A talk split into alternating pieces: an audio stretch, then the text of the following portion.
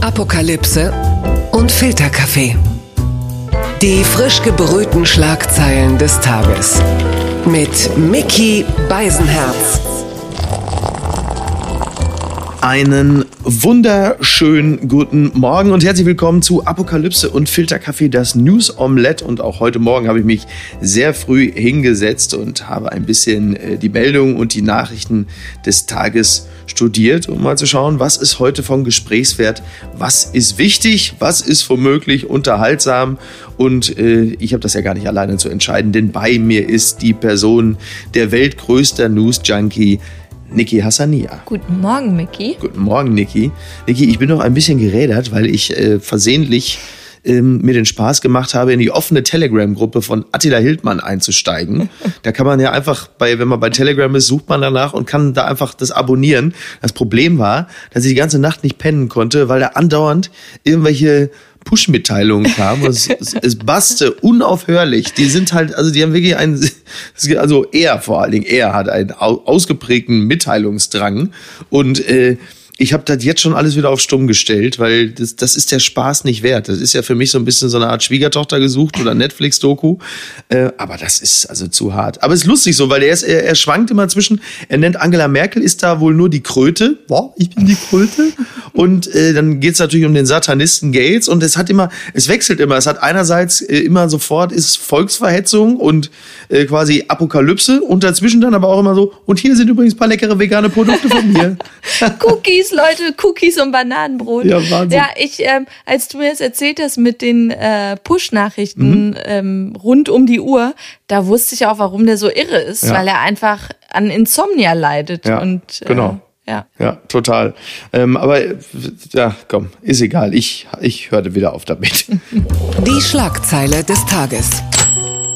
Das Handelsblatt meldet, Spahn warnt, Ballermann darf nicht das nächste Ischgl werden. Das ist auch geografisch eine interessante Meldung. Bundesgesundheitsminister Jens Spahn hat die Deutschen aufgefordert, trotz der Aufhebung der Reisewarnung für 27 europäische Länder beim Reisen Vorsicht walten zu lassen. Ja, das ist ja jetzt so. Also er war gestern beim Bericht aus Berlin, der ARD, und hat sich dazu geäußert. Ich meine, 27 europäische Länder, da ist ja die Angebotspalette wieder etwas größer. Wir haben ja schon seit Wochen das Thema, äh, die Deutschen wollen jetzt unbedingt den Urlaub, weil Corona ist ja vorbei, das weiß man ja. Genau. Und Jens Spahn sagt aber halt eben auch zum Beispiel, muss ich jetzt nach Lissabon oder kann das vielleicht auch noch ein wenig warten? Und sagte auch, Jetzt darf nicht Ballermann sozusagen das nächste Ischgl werden. Oder er sagt halt eben auch, Party feiern, würde ich mal sagen, ist dieses Jahr weniger angesagt. Das darf er gerne den 3000 Leuten auf dem Berliner Landwehrkanal erzählen.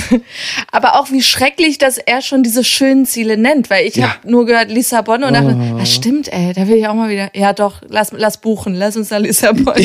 Man hat uns richtig Lust gemacht jetzt. So. ja. ja. Und Lissabon ist eine tolle Stadt, da könnte man wirklich mal wieder hin. Aber Focus, so, ja, Du bist ja Lufthansa-Stewardess, das weiß man ja. Wie fühlt sich das denn für dich an eigentlich? Ja, ich habe schon die Hartz-IV-Formulare ausgefüllt.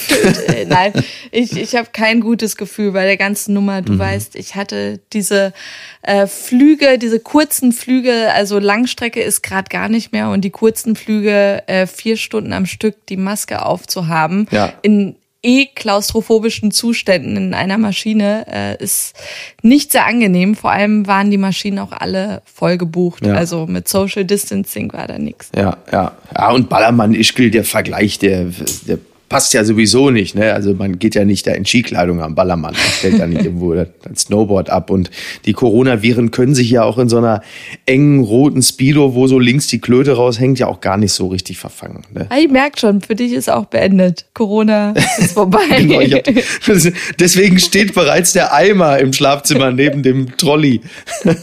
das wollte ich dir eigentlich nach der Folge erst erzählen. Naja. Blattgold.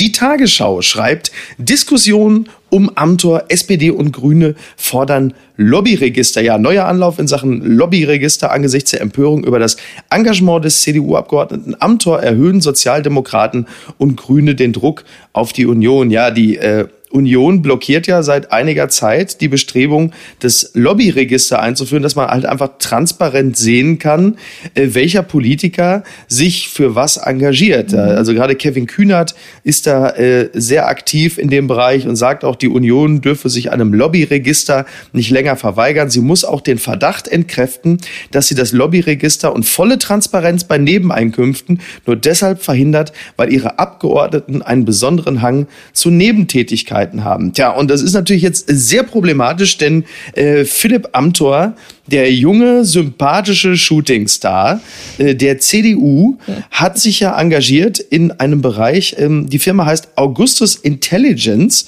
Das ist ein Digitalunternehmen, ähm, für das er sich engagiert hat. Also er hat dann unter anderem äh, 2018 im Herbst an Bundeswirtschaftsminister Peter Altmaier einen Brief äh, geschrieben und um politische Unterstützung gebeten. So, jetzt muss man dazu sagen, Philipp Amthor äh, hält auch Aktien dieser Firma. So, und das ist natürlich nicht ganz unproblematisch, wenn jemand seinen politischen Einfluss geltend macht, um eine Firma zu pushen, ähm, von deren Erfolg er ja dann am Ende auch in Sachen Aktien profitieren würde. So, er selber hat ja jetzt schon öffentlich gesagt, also er, hat es übrigens auch zwischenzeitlich äh, angemeldet, diese Nebentätigkeit. Trotzdem ist das natürlich ausgesprochen unangenehm und er hat dann übrigens so ein, so ein Sharepick gepostet bei Instagram zusammen mit so einer kleinen Erklärung, wo er im Grunde genommen selber jetzt die ganze Geschichte für beendet erklärt.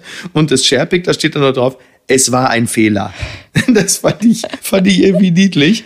Ähm, diese ganze Firma ist halt ein bisschen komisch, dieses Unternehmen, weil äh, Ex-Manager sagen, das Unternehmen habe kein Produkt, keine Kunden und keine Umsätze. Auch die Finanzierung sei unklar. Also alles wirklich etwas dubios. Das wird jetzt in den nächsten Tagen höchstwahrscheinlich noch viel, viel höher kochen.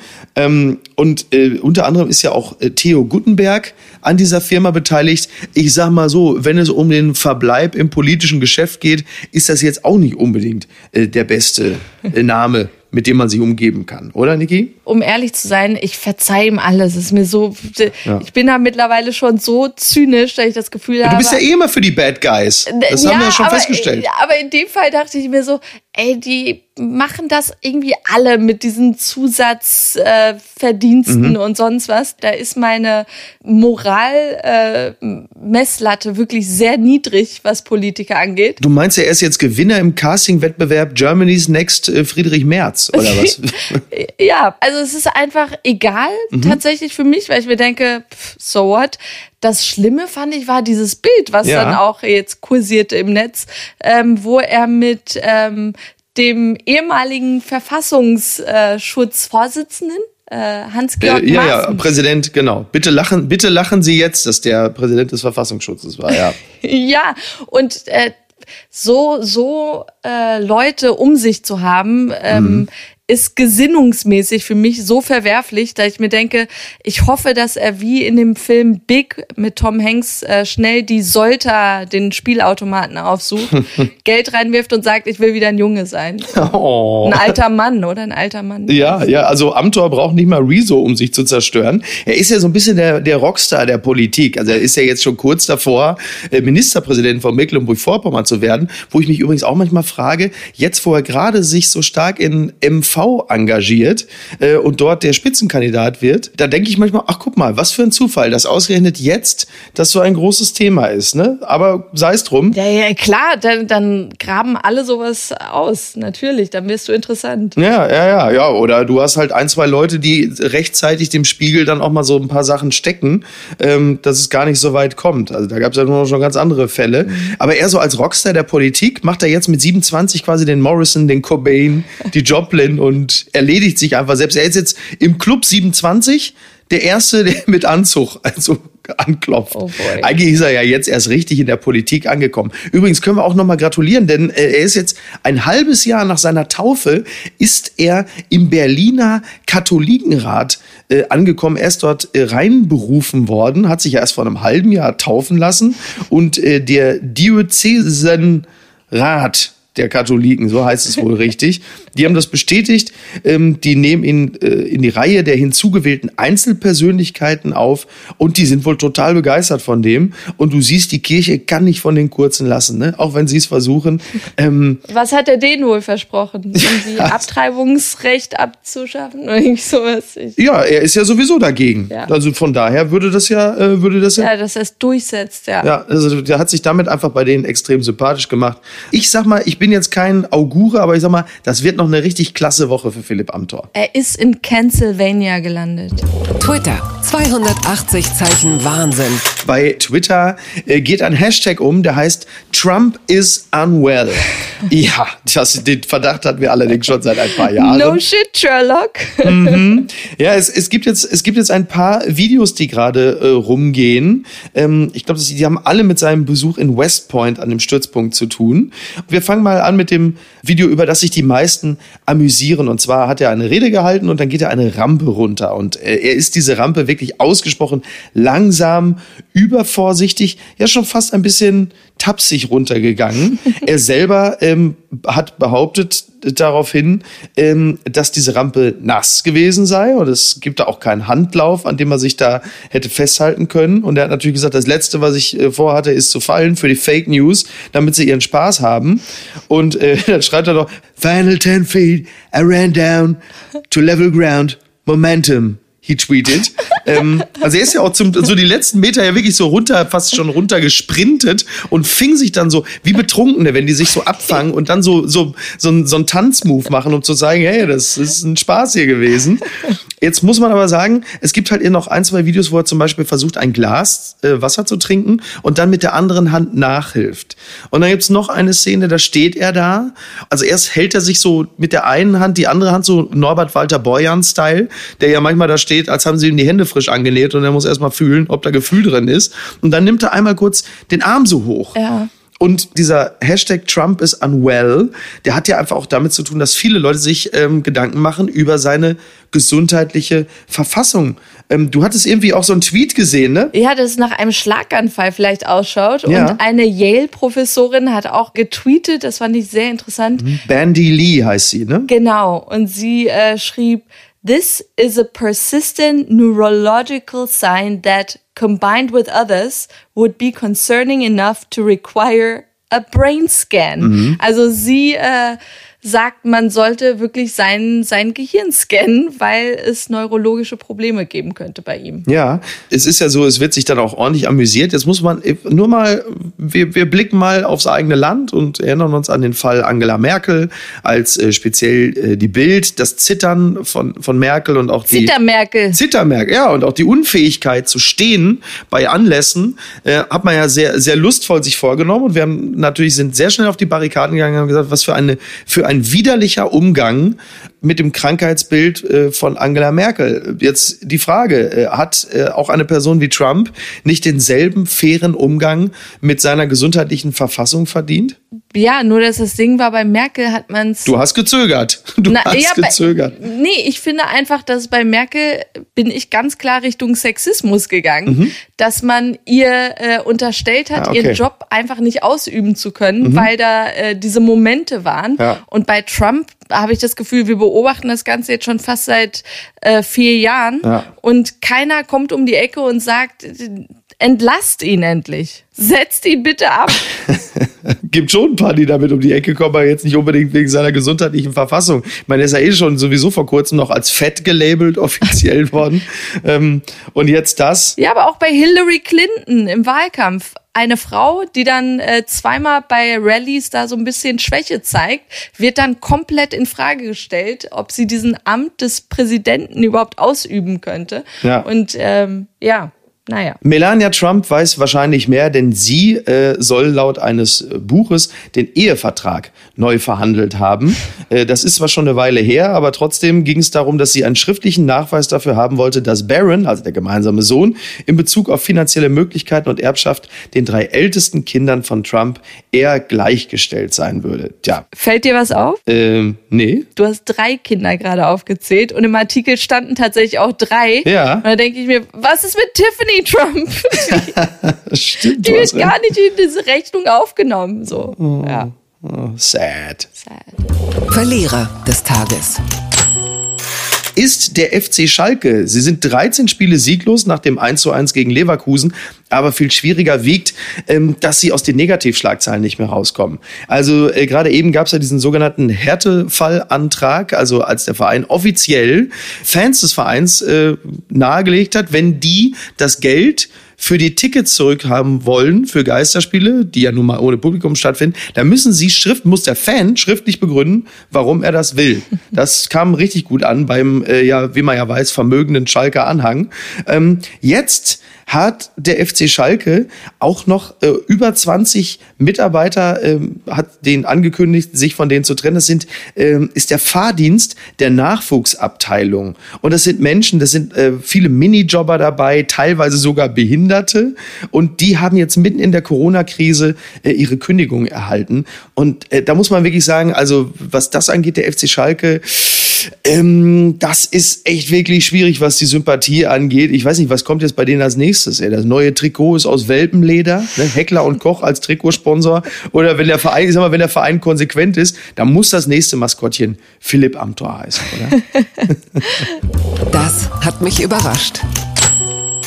Der Maya-Kalender sagt das Ende der Welt für diese Woche voraus. Das ist doch klasse. Eigentlich sollte das Ende der Welt ja schon am äh, Ende 2012 sein, im Dezember. Jetzt ist es aber wohl so, äh, wir haben uns einfach verrechnet. Die äh, Wissenschaftler haben nicht bedacht, dass man im gregorianischen Kalender, den wir nutzen, elf Tage weniger zur Verfügung hat als im julianischen. Und wenn man das jetzt äh, entsprechend umrechnet, dann kommt man am Ende darauf, dass am Ende dieser Woche Armageddon stattfindet. Und das ist Oh doch klasse, oder? Passt aber doch auch ein bisschen zum Jahr 2020, oder? Ich dachte, wir hätten ein bisschen äh, mehr Zeit noch. Ich dachte, es wäre so ein Legastheniker einfach am Werk, Mhm. Ja. der statt 2012 2021 gemeint hatte. Ja, stimmt, ja. Und ja. äh, dass es dann nächstes Jahr zumindest wäre. Aber Ja. dann eben nächste Woche. Ciao.